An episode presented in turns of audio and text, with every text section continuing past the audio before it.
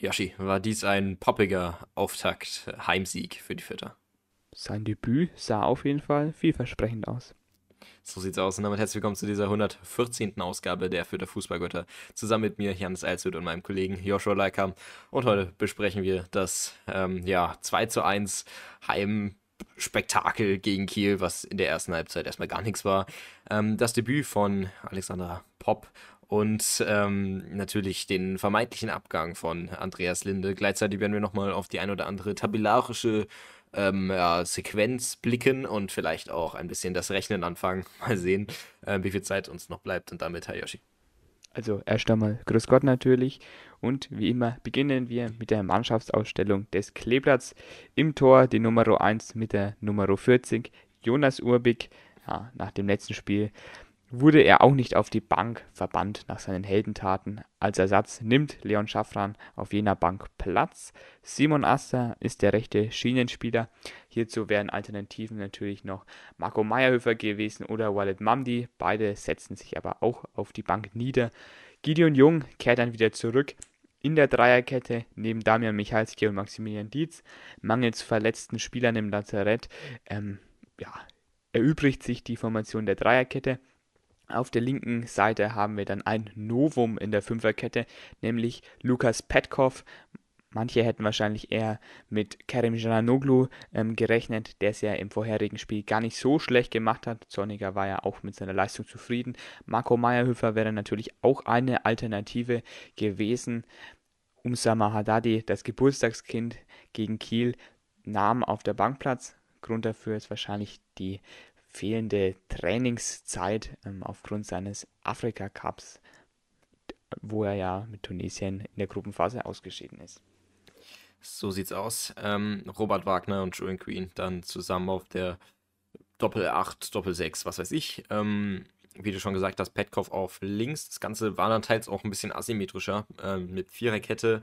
Petkov hat dann zusammen mit ähm, ja, Högote und Sieb sozusagen ähm, als Zehner gespielt, Lemperle dann als Gesamtsturm. Der Sturmteil hat sich Lemperle auch ähm, fallen gelassen. Dann war Petkov der einzige Stürmer, also das war relativ flexibel mal wieder. Ähm, man kann ihn aber im Endeffekt eigentlich mit zum Mittelfeld zählen, so offensiv wie er war. Asta hat auch wieder gut rausgeschoben ähm, und hat die Passwege gesehen, also die Fünferkette ist mal wieder in dem Spiel sehr gut aufgegangen. Dann Branimir Gotha eben auf der 10, konnte jetzt ja auch mal wieder ein Tor schießen nach etwas längerer ähm, ja, Flaute. Amindo Sieb, ähm, ja, Quadrat äh, heute auch wieder getroffen und dann Tim Lemperle eben im Sturm. Ja, mit der Ausstellung geht's rein. Keine Änderung, bis auf Gideon Jung, ähm, der auch wieder ein interessanteres Spiel gemacht hat, würde ich einfach mal sagen. Auf der Bank nimmt dann Leon Schaffran Platz. Ähm, ja, Kerim Jalulu darf eben auch nicht spielen. Marco Meyerhöfer auch nicht mal eingewechselt. Ähm, Mamdi, ein Kornsbruch, ein Kiyomazoglu ebenso wenig. Ähm, ja, und ich würde einfach mal sagen, wir starten direkt rein. Ähm, falls ihr wollt, ihr könnt gerne wieder mit durchskippen. Wir nehmen die Sport 1 Zusammenfassung. Joshi, fangen wir an mit der ersten Chance. Ja, es gibt einen Eckball der Filter von Julian Green. Der kommt wie so oft auf den Schädel von Damian Michalski, der den Ball nicht sichern kann, wird im Kopfballduell abgewehrt. Branimir Hrgota lauert aber an der Strafraumkante, legt ihn sich kurz zurecht und nimmt dann ordentlich Maß und der Ball, der touchiert die Latte Schade, guter Schuss, gute Gelegenheit. Hatte Gotha auch schon öfters probiert, aus der Distanz ähm, draufzuhalten. Hat dann ja vielleicht auch mal funktioniert, aber das war ein gutes Mittel der Fürther. Green hat es auch ein paar Mal versucht, auch zwei Freistöße in die Mauer gesetzt. Lukas Petkov auch immer mal wieder flach draufgehalten, was aber eher weniger gut funktioniert hat. Ansonsten war noch anzumerken, dass bei den Ecken meistens immer Michalski gesucht wurde, eigentlich nie ähm, ein anderer Fürther Spieler und auch öfters am zweiten Pfosten, im Gegensatz zu Kiel, die ja eher um den ersten Pfosten bei Eckbällen bemüht waren. So sieht's aus. Ähm, du warst ja live natürlich dabei. Ähm, ich äh, reisetechnisch bei 20 Stunden DB-Streik ähm, im Zug ähm, live zugeschaltet.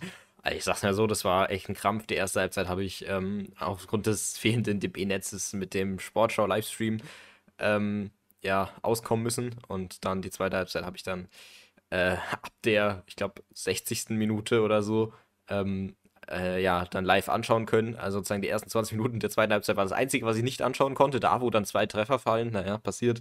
Den ähm, Treffer konnte ich dann wenigstens auch sehen. Ähm, ja, dementsprechend habe ich auch die ganzen tollen Distanzschüsse als einziges Highlight in der ersten Halbzeit im Endeffekt ähm, sehen können. Dann gab es allerdings einen Alleingang von Kiel und der entstand ähm, wie immer durch ein paar Konter von Kiel, die sie ja durchaus spielen können. Ähm, als Mittel der Wahl manchmal ähm, aus einem zehn Spiel heraus und Fürth hat da ein bisschen schläfrig manchmal gewirkt, beziehungsweise einfach zu langsam. Ähm, und das nicht nur unbedingt äh, psychisch. Ja, der eine Fütter, äh, der eine Kieler ist da im Endeffekt gegen vier Fütter und schafft es aus irgendwelchen Gründen an allen vorbei. Lemperle versucht da irgendwie noch eine Grätsche, die halt einfach nicht funktioniert. Der bleibt dann da irgendwo im Rasen stecken und windet sich. Und dann, ähm, ja, passiert etwas. Eine Viererkette wird aufgebaut. Petkov eben noch im Angriff vorne. Zwei Kieler gegen diese Viererkette. Der eine Kieler, ja, denkt sich dann so, okay, ich mache jetzt erstmal ganz gechillt. Ähm, funktioniert so halb, ähm, da der andere Kieler dann durchstartet. Gideon Jung stolpert hinter ihm her, macht dann den Baum, fällt in ihn rein. Also, keine Ahnung, was das schon wieder war. Also, das waren zwei sehr desaströse Abwehraktionen davon führt.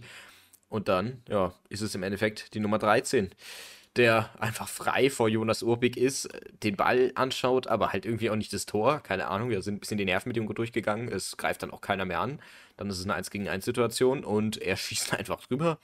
Das war definitiv eigentlich eine hundertprozentige Chance und Fürth hat das auch echt läppisch verteidigt. Also man ist dann zum Schluss sogar noch ähm, körperlich hinterhergekommen, aber so einfach darf es sich nicht überspielen lassen. Also das war jetzt kein Weltklasse-Spielzug. Natürlich, das war ein schöner Chipball und auch ein guter Laufweg, aber mehr jetzt letztendlich auch nicht. Also da braucht man sich jetzt nichts drauf einbilden und das hätte das 1-0 ähm, für, ja, eigentlich schon für Kiel sein müssen. Ja, und fast eine Kopie ähm, dieser Szene gibt es in der nächsten Szene für Kiel. Ähm, dem Ganzen ging auch ein Eckball voraus, wo Armindo Sieb den Ball wirklich nicht glücklich angenommen hat und sich ihn dann leicht abluchsen ließ. Sehr unvorteilhaft. Und dann haben die Kieler halt den Konter ähm, gezündet. Restverteidigung der Fürther war im ganzen Spiel eigentlich nicht wirklich da, könnte man dann auch drüber nachdenken. Dann im nächsten Spiel vielleicht gegen St. Pauli, die ja auch einige schnelle Flügelspieler haben, dass man da jemanden hinten hinstellt. Denn ja, zwei solche Chancen, die darfst du dir normalerweise gegen so einen Top-Gegner nicht leisten. Der Mann ist aber kein Flügelstürmer, sondern nur in Anführungszeichen Tom Rote. Der muss sich den Ball noch auf links legen und dann kann so Julian Green, der schnell nachkommt, den Ball noch gerade so klären. Ähm, geblockter Schuss, aber das darfst du dir nicht leisten. Sieb darf da nicht so nachlässig bei der Ecke hingehen. Ansonsten muss man sich einfach freuen, ähm, dass der Kieler in dem Moment einfach nicht den Torrichter ja, hatte, nicht bewiesen hatte, denn sonst würde es wahrscheinlich schon 0 zu 2 für Kiel stehen. Ähm, ja, so sieht's aus. Dann kassieren natürlich nach der ähm, Aktion von vorhin auch noch äh, Zorniger und Urbig, beide rot, äh, beide, oh Gott, beide gelb. Also ich weiß nicht, was, ähm, ja, was da irgendwie äh, passiert ist. Ähm, egal, war auf jeden Fall auch wieder ein sehr gelbes Spiel, würde ich einfach mal sagen. Also gefühlt die Hälfte waren gelbe Karten der Schiedsrichter hat viel ausgeteilt, hat sonst auch ähm, ja, meistens Drittliga gepfiffen. Naja, egal. Äh, um Schiri geht's auf jeden Fall mal wieder nicht. Ähm, ja, nach dieser Aktion wird dann auch die zweite Hälfte, äh, die erste Hälfte ähm, abgepfiffen, die zweite Hälfte angepfiffen.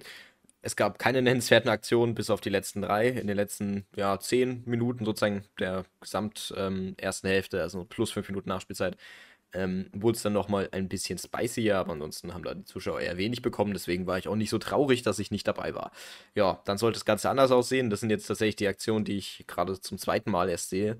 Einmal zur Vorbereitung und einmal jetzt, ähm, weil ich da ja eben äh, weder Audi äh, noch visuell dabei war. Ja, da nimmt Tegota erstmal ein bisschen Fahrt auf, legt dann auf rechts rüber, wirft sich dann noch gegen die Nummer 34 von Kiel, will dann da einen Freistoß haben. Also ich muss auch wirklich sagen, Herr Gut, das, war schon teils wirklich eine Schwalbe. Also die, das hat er ein paar Mal im Spiel gemacht und es hat auch jedes Mal funktioniert. Ähm, na, egal. Simon Asta bringt dann eine Flanke, ausnahmsweise mal eine gute Flanke. Kiel ist da aber auch absolut nicht an Tillim Palle dran, muss man auch ganz klar sagen. Der kann dann den Ball oder er diese Bogenlampe nehmen. Ich sag's mal so, die kommt relativ senkrecht, das ist also nicht allzu einfach. Ähm, er versucht dann da einen Saltfallzieher. Also es sieht schon sehr lustig aus, weil er irgendwie achtmal aufdippelt und den Ball halt auch einfach absolut nicht gescheit trifft. Der kommt, kommt dann da noch ähm, ja, einmal auf vor dem Einschlag und das ist natürlich dann für den Keeper von Kiel keine große Aufgabe. Also Lemperle lenkt ihn im Endeffekt nur noch aufs Tor. Ähm, mehr nicht. Also hätte er da ein bisschen Druck hinter den Ball bekommen, ähm, dann wäre es natürlich noch schöner gewesen. Ich meine, er war ja sogar relativ platziert, aber das ist halt einfach eine Torwart-Auf, ähm. Äh, also das kann man, da kann man ja eigentlich nicht sagen, dass es das wirklich ein Torschuss war. Ähm, trotzdem, ja, warum nicht, ist mal eine neue Variante. Ähm, hat man bei Fürth jetzt auch lang nicht mehr gesehen. Und schön ausgearbeitet davon eine Gotha. Und das war schon mal ein guter Einstieg in die zweite Hälfte. Ja, und dem sollte auch noch eine schöne 3 gegen 2 Situation der Fürther folgen. Hygota ist im Mittelfeld, treibt an. Die Fürther gehen gerade in die Gegenbewegung. Die Kieler waren vorher im Angriff. Hygota gibt dann links raus auf den Flügel, dort wo Amindo Sieb steht und einfach mehrere Meter macht, bis ans 16er Eck. Dort lässt er dann ähm, den Kieler Gegenspieler stehen, legt sich den Ball mit einem Kontakt vor, mit dem rechten Schlägt den Haken und kann dann da abschließen. Der Ball kommt mehr oder weniger platziert rein ins rechte Eck, datzt auch noch einmal auf, ziemlich schwierig so für den Torhüter. Guter Abschluss, gut platziert und ja, ein sehr, sehr guter Torhüter, hält ihn vielleicht, aber so steht es dann stark 1-0. Genau so muss man es machen, dann mal den Haken und dann schießen. Ein Gegenspieler wäre nicht mehr da gewesen. Wenn er dann noch weitergelaufen wäre, dann wäre er aber auch nahe der Grundlinie gewesen, also genau die richtige Entscheidung getroffen. Und dann sollte es 1 zu 0 stehen für die Fürther, was aber leider nicht lange halten sollte. So sieht's aus. Ähm, generell schöner Abschluss. Pff, ja, ich würde mal einfach mal nicht aus dem Fenster lehnen. Er war schon haltbar. Ähm, war auch nicht allzu platziert, aber das sind so diese typischen Fürther Abschlüsse, ähm, dann immer so beim 16er kurz Halt machen, dann ein bisschen reinziehen und dann abschließen. So haben Green, äh, auch Abiyama schon zweimal, Petkov zweimal und jetzt auch ähm, Sieb auch schon ein paar Mal die Tore gemacht. Ähm, ja, also warum nicht? Wenn es funktioniert, ist ja eine gute Sache. Ähm, ja, und dann wird es äh, fast schon schaurig. Also es gibt eine Ecke von Kiel und die endet dann ganz kryptisch. Also, das dachte ich mir dann auch, als ich mir das dann zum Schluss beim Ticker durchgelesen habe und dann später in der Zusammenfassung, was ist denn da passiert? Ähm, ich weiß es immer noch nicht ganz. Also, man sieht es halt auch einfach schlecht. Ähm, es war einfach eine postwendende Klatsche. Man kann es einfach nicht anders sagen. Urbik will fausten nach dieser Ecke, faustet halt daneben und ja, ich sag mal so, ich weiß gar nicht, ob das so ein halbes Eigentor war. Also, äh, ich weiß nicht, ob er direkt ins Tor faustet. Ich glaube nicht. Er faustet stattdessen ähm, gegen den Kieler Spieler. Ähm, beziehungsweise, ja, er kriegt, glaube ich, vielleicht den Ball auch nur so ganz leicht an die Hand und der Kieler steht da einfach nur. Auf jeden Fall musste er nicht mal gescheit hochspringen. Der Ball klatscht ihm einfach gegen das Gesicht und dann ins Tor. Ähm, ja, Michalski deckt da eben zwei auch, auch diese verwirrten Gesichtsausdrücke finde ich geil. Asta steht auf der Linie, ein Jung steht irgendwo in dem Verderben rum und ein Urpig liegt dann auf dem Boden. Ähm, ja, das ist einfach schlecht. Also, das kann man einfach gar nicht anders sagen. Du darfst dir eigentlich ähm, die Leute nicht so nah bei einer Ecke dranholen. Das geht nicht. Da müssen ein paar Leute wegpushen. Oder auch du als Torwart, wenn du rausgehst, musst du den direkt haben. Das ist leider diese einzige Sache, die Urbik immer noch nicht kann. Die Strafraumbeherrschung, das ist wirklich teils desaströs. Und so haben wir wieder den Passer von ihm. Deswegen auch eine 4,5 Kickernote, nachdem er das letzte Spiel eine 1,0 hatte. Ähm, ja, was will man machen? Dann steht es 1-1, drei Minuten später und äh, der Traum ähm, des äh, vermeintlichen Aufstiegs ist dann sozusagen dahin gefleucht und ein nächster Kopfball folgt zugleich, ähm, bei dem aber Urbig ein bisschen besser aussieht. Aber es ist natürlich auch klug gemacht von den Kielern, die der Urbig ja, auch im legalen Rahmen noch wegblocken, die Nummer 34. Aber es muss Urbig auch merken, dass da zwei sind oder auch die Abwehrspieler, dass man denen halt einfach ähm, aus dem Spiel nimmt. Aber ist, denke ich, interessant. So hat es noch keine Mannschaft jetzt gegen Fürth versucht. Vielleicht ist es ein interessanter Lernfortschritt, ähm, wenn das ein paar Gegner in der Zukunft noch probieren, weil es ja anscheinend doch ein ganz, ganz gutes Mittel war, hat ja Kiel dann auch ein bisschen öfters probiert, immer die Ecken nah vors Tor gezogen, dass man da vielleicht in Zukunft daraus lernt. Die Flanke der Kieler sollte dann aber die nächste Chance einleiten.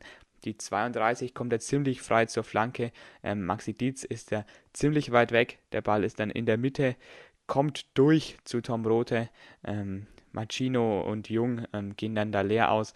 Asta ist nicht richtig dran und dann trifft der Ball perfekt den Pfosten. Urbig springt, Urbig springt weit. Man weiß nicht, ob er da gewesen wäre. Schaut auf jeden Fall eng aus, wenn der Ball da das Tor trifft. Ja, aber Simon Asta könnte da etwas engagierter hingehen, um den Kopfball zu, zu verhindern. So hatte man eben Glück. Ja, so sieht's aus. Ähm, Alu Nummer 1, Alu Nummer 2 folgt zugleich. Ähm, immer noch zur Erinnerung, es steht 1 zu 1. Ähm, Kiel hätte hier das 2 zu 1 machen können äh, und hätte dann in der nächsten Chance vielleicht das äh, ja, 3 zu 1 machen müssen. Ein Traumschuss ähm, von Porat, der dann, ja, oder Porat, wie spricht man ihn aus? Porat, ähm, keine Ahnung. Ähm, der steht rund, ja, schwer zu sagen, schon 20 Meter, mehr vielleicht, 21, 22 Meter ähm, vorm Tor und überlegt sich dann, okay, was macht er? Und er zieht dann einfach mal drauf. Ähm, die Vierter stehen relativ tief eigentlich drin in der Kette. Simon Aster hat halt seine feste Zuteilung. Im Endeffekt kann da auch niemand draufgehen, weil sich sonst eine Chance ergibt, muss man eigentlich auch sagen. Ähm, generell die Strafraumzuteilung ist nicht ganz so optimal. Simon, äh, Robert Wagner hätte da halt noch ein bisschen mehr draufgehen müssen, was er ja eigentlich auch macht, zusammen mit Simon Aster. Der Schuss kommt dann aber, ja, mein Gott, du kannst Distanzschüsse nicht immer verhindern im Fußball, so ist es halt. Ähm, und der segelt dann und der segelt dann an den rechten Pfosten. Also wirklich Traumschuss. Der war richtig, richtig, richtig schön. Hätten sie vielleicht auch verdient gehabt, wenn der reingeht. Das ist einfach die individuelle Klasse, Klasse die dann eine Mannschaft wie Kiel hat. Ähm, ja, was soll man sagen? Obig fliegt dann, hätte den natürlich nicht mehr bekommen. Das war ein Klassischuss, hatte auch eine gute Geschwindigkeit, eine gute Höhe. Also als Torwart wahnsinnig schwierig, den zu haben.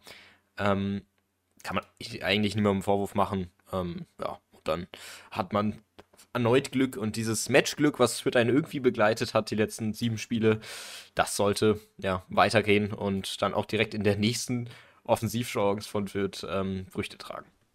Ja, mal wieder über einen Standard, der aber erstmal geklärt wurde. Die Flanke kommt scharf und mit einer guten Präzision rein, rund auf Höhe des ähm, Elfmeterpunktes. Gideon Jung ist da im Kopfballduell gegen einen Kieler der Verlierer Hadanis Flanke natürlich von einem anderen Stern.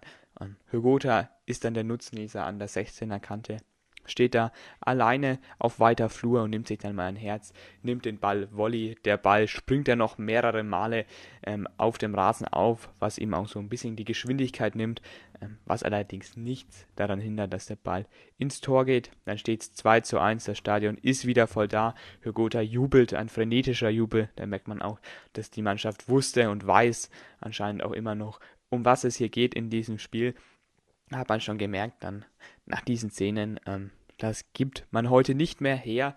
Ähm, aber was man auch wieder sagen muss, der Torwart von Kiel, der schaut auch nicht unbedingt gut aus. Natürlich ist sein Sichtfeld, ähm, sag ich mal, beschränkt durch die ganzen Spieler, die da im Strafraum ähm, stehen. Aber wieder ein sehr guter Torhüter, hält auch den Ball, obwohl das durch das Aufspringen des Balles natürlich ähm, etwas schwieriger wird. Ja, so sieht's aus. Und dann Nachspielzeit und Fürth hat ab der 88. einfach nur noch gebunkert. Die hatten dann natürlich auch durch ähm, Kieler Match Unluck ähm, ein paar Standardsituationen und haben dann einfach diese Ecke achtmal kurz ausgespielt und konnten dann so drei weitere Ecken provozieren. Ähm, also Zeitspiel Schockbonheur, muss man ganz klar sagen. Obig hat auch noch ein paar Mal mitgemacht, muss ja aufpassen, hat er ja schon seine gelbe. Ähm, ja, also wirklich ähm, sehr interessant. Und dann hatten sie sogar noch eine Offensivchance von der linken Seite. Und ich dachte mir, oh, ähm, jetzt wird es interessant, weil natürlich frisch eingewechselt ein gewisser Pop. Ähm, und dann dachte ich mir, okay, wäre schon echt lustig. Ich fand es auch schade, weil Fürth halt nur dreimal gewechselt hatte. Ich habe mir noch einen Meierhöfer vielleicht erwünscht ähm, und vielleicht auch noch irgendwie ein, äh, ja, ein, ein Konnsbruch oder so. Hätte es vielleicht für mich auch nochmal verdient gehabt, aber naja dass man dann da nicht mehr groß wechseln will. Ist schon verständlich. Man hat ja den einen Zeitwechsel eben mit Pop in der 90. Und dann, ähm, ja, kam Fürth über links mit der geballten Offensivkraft ähm, von drei Mann. Dennis Sebeni, Branimir Gotha und äh, Pop. Pop macht dann da einen schönen Laufweg. Ähm, sieht das eigentlich auch sehr schön. Sebeni, muss ich sagen, hat mir irgendwie auch nicht so gefallen. Also der hatte jetzt sogar ein paar Mal so die Bälle, die er, für die er prädestiniert war, ein langer Ball und er hat es nie geschafft festzumachen, muss ich jetzt ganz klar sagen. Also diesen Edeljoker in der 90. Ja, weiß ich nicht, da macht man spielerisch, denke ich, ein bisschen mehr richtig. Ähm, ja, Branimir Gotha trippelt dann eben ein bisschen, lupft dann hoch. Vielleicht eigentlich auf Dennis Sebeni per Kopf war die Idee, wäre vielleicht auch sinnvoller gewesen. Stattdessen steht da ein Pop. Und ähm, dann genau in dieser Situation, ich sehe nur, der Ball kommt hoch rein, Pop steht frei. Fällt mein DB-Internet aus. und ich war so, nee, nicht ernsthaft. Und dann ähm, habe ich den Kicker die ganze Zeit aktualisiert und es dauert ja fünf Minuten. Ähm, und die haben dann auch nicht mehr gescheit darüber geschrieben, leider. Und dann dachte ich mir, ja, okay, wird schon nicht sein. Und dann habe ich nur gesehen, Abpfiff. Ähm, sehr schade. Äh, auf jeden Fall trifft Pop den Ball sogar noch mit seinem linken, ähm, mit seiner linken ähm, Schutzenwade und ballert den aber halt drüber. Ja, gut, eineinhalb Meter vielleicht oben links vorbei ja, musst du machen, vielleicht kannst du machen. Das ist halt ungünstig. Der ist gerade im Rennen und dann kommt der Ball huppelig und dann musst du ja auch aufpassen, dass du den Torwart nicht anschießt. Also, mein Gott, ist schon okay. Ähm, das wäre halt natürlich auch eine Story gewesen, hätte der in den letzten vier Minuten dann noch als einziger irgendwann ein Tor geschossen bei Fürth ähm, seit dem Derby. Naja. Dann steht es 2 zu 1. Trotzdem natürlich, Zeitspiel hat sich gelohnt, der Schiri pfeift ab und so rutscht man. Dank dem Fakt, dass der KSC den HSV 4 zu 3 weggekickt hat im eigenen Stadion. Ähm, auf den zweiten Tabellenplatz. Kiel hat man damit auch runtergeschmissen. Und St. Pauli mit 39 Punkten ist jetzt einziger überall. Und da würde ich mal sagen, ähm, das Traumdenken, wie wir es in drei Titeln schon angesprochen haben, existiert mal wieder. Aber ich würde mich mal nicht zu weit aus dem Fenster lehnen und trotzdem sagen, es gibt noch genug Spieltage, an denen man verkacken kann und an denen man verkacken wird. Ja, Zorniger hat ja auch auf der PK danach im Anschluss gesagt, ja, also ist erstmal froh, ähm, dass zum Tabellenende ein ordentlicher Abstand da ist. Mancher würde es jetzt als Realitätsverklärung beschreiben, manch einer als Realismus. Das überlassen wir jetzt mal unseren Hörerinnen und Hörern. Ähm, wir bleiben jetzt, würde ich sagen, erstmal noch ein bisschen beim Spiel. Und was da einem schon auch aufgefallen ist, ähm, wirklich zwei Spieler, die ich mal hier rausheben möchte, nämlich einmal Hürgota, der wird ja von uns hier oft kritisiert. Man war wirklich in dem Spiel wirklich taktgebend, war oft da, wurde immer ge wieder gefunden und war einfach da für seine Mannschaft, natürlich dann auch mit den beiden Scorern. Ansonsten viele Pässe, viele gute Aktionen. Der Mann findet langsam wieder in seine Form und das ist auch wahnsinnig wichtig, denn nur mit einem Hugote in Topform kann das Kleeblatt auch oben anklopfen und vielleicht auch oben bleiben. Ein anderer Spieler wäre dann noch Lukas Petkov. Also erst hätte ich gedacht, das wird die totale Katastrophe, wenn der gute Mann da auf der linken Seite spielt, gerade gegen so ein Top-Team wie Kiel, wo du wirklich in jeder Sekunde, in jeder Aktion immer voll bei der Sache sein darfst und nie abschalten musst. Und meistens ist es ja auch ähm, so passiert, dass man da war. Also wirkliche Chancen aus dem Spielgeschehen heraus gab es wenige, bis auf die Konterchancen, die ich jetzt da mal ein bisschen ausklammer. Da wenn die Verteidigung im Verbund wirklich da war, da ist sie auch gut gestanden. Und Petkov war da keine Schwachstelle. Und das ist, finde ich, schon erstaunlich. Der war defensiv in jedem Zweikampf drin, hat sich viel reingeschmissen, ist auch gut gelaufen dann teils. Also immer das, was man ihm vielleicht so ein bisschen vorgeworfen hat, dass er jetzt nicht so laufstark ist, sich zu schade ist für ein paar Wege. Ähm, all das hat er ähm, widerlegt und Kerem Jalanoglu und auch Marco Meyerhöfer, die ja eigentlich für diese Position geschaffen wären, erstmal auf die Bank verdrängt, was dann auch noch vielleicht ein pikantes Detail ist, dass ja Zorniger im Nachhinein auf der PK meinte, ähm, dass er in der Nachspielzeit und auch gegen die letzten Minuten nochmal überlegt hat, einen Spieler mit etwas mehr körperliche Präsenz reinzubringen, ähm, hat sich dann aber dagegen gestiegen, dagegen entschieden. Vielleicht ist es das, ein kleiner Affront gegen Orestes Kiyomuzoglu, aber wer weiß das schon. Ja, ähm, also die Story wird, glaube ich, wahrscheinlich auch nie ein Ende nehmen. Ähm, ja, zu Pop kann ich nur sagen, ähm, ja, ist natürlich auch ein Stück weit Glück, dass er dann so in Szene gesetzt wurde.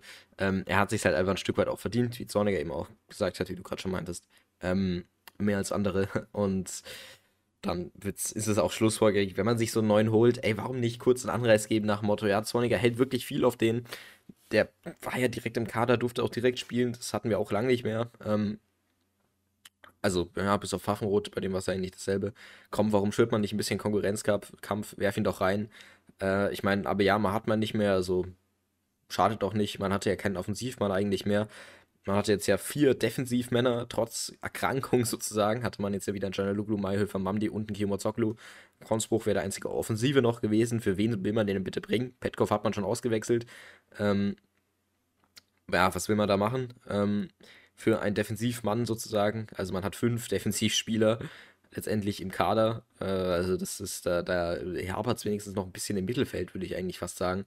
Weil ein Konzbruch als direkte Konkurrenz zu einem Green oder einem Wagner sehe ich halt einfach nicht. Und wenn jemand davon eine, ja, eine Tiefform hat, dann muss ein Kiyomozoglu und ein Konzbruch schon wirklich auf einem Hoch sein, dass die da ein bisschen ersetzen können.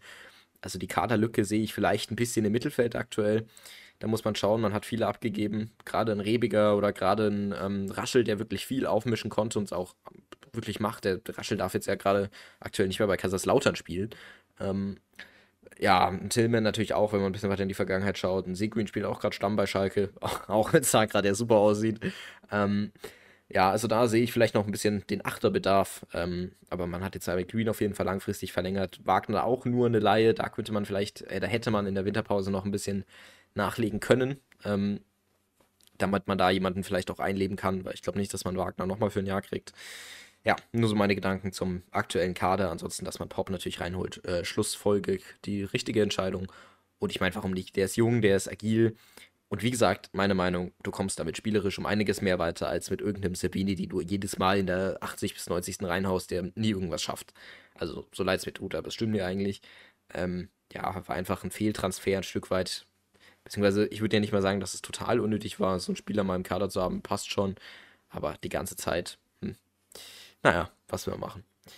Gut, ähm, ja, dann ähm, würde ich sagen, gehen wir zum nächsten Thema, nämlich Andreas Linde. Auf der Bank saß, wie du auch schon gesagt hast, Leon Schaffran und Urbig im Tor. Wer fehlt da? Linde. Ein Lasse Schulz wurde uns ja journalistisch ähm, verwehrt, würde ich jetzt einfach mal so ausdrücken, ähm, ohne da weiter in die rechtlichen Details zu gehen. Aber ähm, ich sag mal so, wir durften da äh, leider kein Interview mit ihm machen. Naja. Ähm, stattdessen ähm, können wir jetzt vielleicht mit einem neuem zweiten Keeper ein Interview machen, denn Andreas Linde, so wie es aussieht, ähm, ja, wird dem Kleeblatt fehlen. Ja, schon nicht mehr im Kader. Das ist ein Indiz, ja, wer den guten Transferjournalismus von Sky verfolgt, dass ein Spieler sich in Verhandlungen, in fortgeschrittenen Verhandlungen wohlgemerkt, mit einem Verein ähm, befindet. Vielleicht ist er auch schon beim Medizincheck in Schweden beim BK Hecken, die ja gegen Leverkusen aus der Euroleague geflogen sind ja, macht, denke ich, Sinn für ihn, dass er wieder dort spielt, wieder Spielpraxis sammeln kann in der Heimat. Ich würde mal sagen, das Experiment Mitteleuropa ist für ihn ähm, nicht geglückt. Ja, ich denke, es ist in Ordnung. Sein Vertrag läuft aus. Man kann noch ein bisschen Geld mitnehmen. Das haben wir auch über das Interesse von Hecken schon mal, glaube ich, vor zwei, drei Wochen berichtet. Ist, denke ich, der folgerichtige Schritt. Mit Schaffran hat man auch einen Ersatzkeeper, ja, der, denke ich, ordentlich ist, der das machen kann auf, die, auf der Nummer 2, der dann aber im Sommer auch nicht weiter verlängert wird, weil man eigentlich nicht ein wirkliches Potenzial in ihm sieht. Ähm, und deswegen denke ich, dass es jetzt für das nächste halbe Jahr dann in Ordnung ist, bevor man sich dann im Sommer bei der Torhüterposition neu aufstellt. Der Geschäftsführer von Köln meinte ja schon, dass Urbig definitiv im Sommer zum Kader der Lizenzmannschaft gehören wird. Wird dann bloß interessant, wie es Köln dann macht, weil die ja wahrscheinlich zweite Liga spielt werden mit Schwäbe und mit Urbig hat man dann doch zwei sehr, sehr gute Torhüter. Ob da nicht einer weg will, da würde ich sagen, ist noch nicht aller Tage Ende. Vielleicht lässt sich bei Urbig noch was machen, gerade wenn man vielleicht aufsteigt. Aber Fürth soll laut der Bildzeitung auch noch an einem anderen Keeper ähm, interessiert sein, nämlich an Nils Jonathan Körber, gerade reingekommen ähm, von Rostock. 27 Jahre ist der gute Herr alt, 1,89 groß, spielt bei Rostock ja eigentlich keine Rolle. Ersatzkeeper bei denen, ja, vielleicht braucht für den neuen Ersatzkeeper im Sommer. Das macht auf jeden Fall Sinn, wenn man ähm, Schaffran ähm, gehen lassen würde. Ist, denke ich, in Ordnung. Man braucht immer irgendwelche Kaderspieler, aber ist jetzt auch noch nichts Fixes. Aber warum denn nicht, wenn er nicht die Nummer 1 wird? Ja, also weiß jetzt nicht, das ist jetzt nicht so die riesen, ähm, äh, die riesen Innovation, würde ich jetzt einfach mal sagen, sich schon wieder irgendeinen Rostock-Spieler zu angeln. Ähm, naja, was will man machen? Also, ja, also so wie es aussieht, Schaffran wird uns verlassen, nachdem wir unsere Absage bekommen haben, die ja sehr interessant wirklich einfach mal aussagen, ähm, sagen ausfiel. Ähm, wahrscheinlich Lasse Schulz auch, lehne ich mich jetzt einfach mal aus dem Fenster. Naja, wird interessant. Ähm, was die Verantwortlichen da so machen. Ansonsten sich dann wieder irgendeinen komischen Rando zu holen, weiß ich jetzt auch nicht, ob das so der Sinn der Sache ist. Da holt man sich lieber irgendeinen jungen 19-Jährigen, auch wenn es da natürlich ähm, ja, schlecht aussieht, aber trotzdem Lasse Schulz oder so, den zu verlängern, macht natürlich mehr Sinn, aber wenn er keinen Bock auf Kleeblatt hat, dann wird es natürlich auch schwierig. Ähm, hm. Interessant auf jeden Fall, natürlich wäre Obig die beste Wahl. Den dann für, keine Ahnung, wahrscheinlich drei Millionen oder wie auch immer ähm, sich zu holen, was Köln auch immer verlangen wird, ähm, wird natürlich schwierig, aber hm, mal sehen. Ja, und damit würde ich sagen, ähm, haben wir eigentlich alle Lizenzthemen schon abgehakt und damit wir euch in das doch relativ schöne Sonntags-, ähm, Montagswetter eigentlich entlassen können, würde ich sagen, fangen wir direkt mal an mit unserem, ja, mehr als wunder, wunderschönen Ausblick. Denn Fürth darf, ähm, ja, oder sollte langsam immer mehr nach oben blicken. Und dafür gibt es ja in zwei Wochen das Spiel gegen Hertha. Ähm, dennoch äh, muss man nächste Woche gegen jemanden ganz großen ran. Und das ist St. Pauli. Und ähm, das Spiel findet natürlich am 3. Februar, ähm, am Samstag um 13 Uhr statt. Da müssen alle ein bisschen, ähm, ein bisschen mitfahren, ein bisschen mitjubeln. Man wird natürlich die Fans brauchen. Ich würde sagen, das wird mit das schwierigste Spiel, was wir eigentlich diese Saison haben. Ähm, Sage ich deswegen so komisch, weil man weiß nie, was dann letztendlich mit dem Tabellenersten passiert. Ähm, wie man es jetzt zum Beispiel bei Kiel sieht, kann gut sein, dass die jetzt ähm, ja, abstürzen auf vielleicht den 8., 9. Tabellenplatz. Das kann wirklich sein. Ähm, und St. Pauli hat ja das letztens ähm, auch mal das ein oder andere Mal ähm, gebröckelt. Ich sag, das wird ein 3 zu 1. Ähm, trotzdem für St. Pauli führt, wird seine Serie nicht fortsetzen können. Ansonsten wird es unentschieden, eins von beiden. Ähm, ich glaube nicht, dass Fürth da gewinnen kann. Da müsste schon wirklich sehr viel stimmen. Gerade wird St. Pauli ähm, mit Flanken wahrscheinlich den ganzen Vierter Abwehr und Gefummel sehr, ähm, sehr einäschern können, würde ich einfach mal sagen. Gideon Jung, wenn er nicht bei 100% ist, äh, kann allein schon gegen äh, St. Pauli 8 äh, Tore provozieren. Ja, äh, wird ein interessantes Spiel und dementsprechend äh, sage ich, das wird ein ja, 3 zu 1 für St. Pauli. Ja, interessant. Um ähm, ich habe das Spiel am Samstagabend gegen Düsseldorf intensiv verfolgt man merkt schon, was für eine riesige Qualität der FC St. Pauli besitzt, aber man merkt auch, dass man ihnen auch wehtun kann, dass sie verwundbar sind. Das hat auch dieses Düsseldorf-Spiel gezeigt. Düsseldorf hat dann 1 zu 2 gegen St. Pauli verloren, ist aber zu diesem einen Tor gekommen und hätte auch noch mehr Tore schießen können. Es war jetzt nicht so, dass St. Pauli ja defensiv stabil wie sonst wer gestanden ist. Da waren schon ein paar Gelegenheiten, wenn man die eben nutzt. So, dann ist wieder die Frage, kann der Fürther Sturm die momentan nutzen? Sieb ist das Spiel gegen Kiel mehr oder weniger eigentlich stets abgetaucht, bis auf dieses eine Tor. Ja, ist eine gute ähm, Beschreibung für einen Stürmer. Der ist auf jeden Fall in einer guten Form. Hugota jetzt auch wieder. Bei Lemperle ja, und Abschlüsse, das sind zwei Fremdwörter, die sich meistens nicht vertragen. Ähm, ja, aber vielleicht kann man trotzdem positiv gestimmt sein obwohl St. Pauli natürlich eine wahnsinnig große Qualität verfügt, Hartl ein wichtiger Spieler. Und wenn man vielleicht den ein bisschen rausnimmt, ähm, hat man vielleicht schon viel gewonnen, denn ich würde mal sagen, Johannes Eggestein ist jetzt nicht der Top-Stürmer für die zweite Liga mit ihren schnellen Außenspielern mit Afolayan und Saad. Haben sie auch noch zwei, die ordentlich Betrieb machen, auch torgefährlich sind und natürlich auch immer wieder über Flanken, über ihre Schienenspieler kommen als, und auch wahnsinnig hoch anlaufen und die Fürther immer wieder unter Druck setzen werden, was vielleicht gerade auch bei Gideon Jung oder bei Michalski, die im Spielaufbau, sage ich jetzt mal, nicht sichere Bänke sind, vielleicht problematisch werden könnte. Aber wenn Fürth wirklich in jeder Aktion da ist, immer komplett da ist, die Seriosität hochhält ähm, und einfach daran glaubt, dass man gewinnen kann, so wie man es ja auch gegen weite Strecken mit Kiel gemacht hat, dann kann man da auf jeden Fall was mitnehmen. Jede Serie, auch die von St. Pauli, muss mal brechen. Die sind ja jetzt schon mehrere Spiele lang ungeschlagen. Und deswegen denke ich einfach mal, dass Fürth in dieser Form auf jeden Fall da ein Wörtchen mitzureden hat. Auswärts ja auch zuletzt sich verbessert gezeigt hat. Deswegen sage ich mal, gibt es das nächste Ausrufezeichen der Fürther und man gewinnt in St. Pauli 1 zu 2. Das sage ich auch. Ähm, und, äh, ja, also die Ausführung, die du gebracht hast, ist natürlich auch vollkommen richtig. Ähm, also entweder die Fürther Offensive war maßlos effizient, so das ist sonst abgetaucht. Ähm, und dann hat man eben 1-0 gewonnen oder eben auch mal 2-1 mit ein bisschen mehr Glück.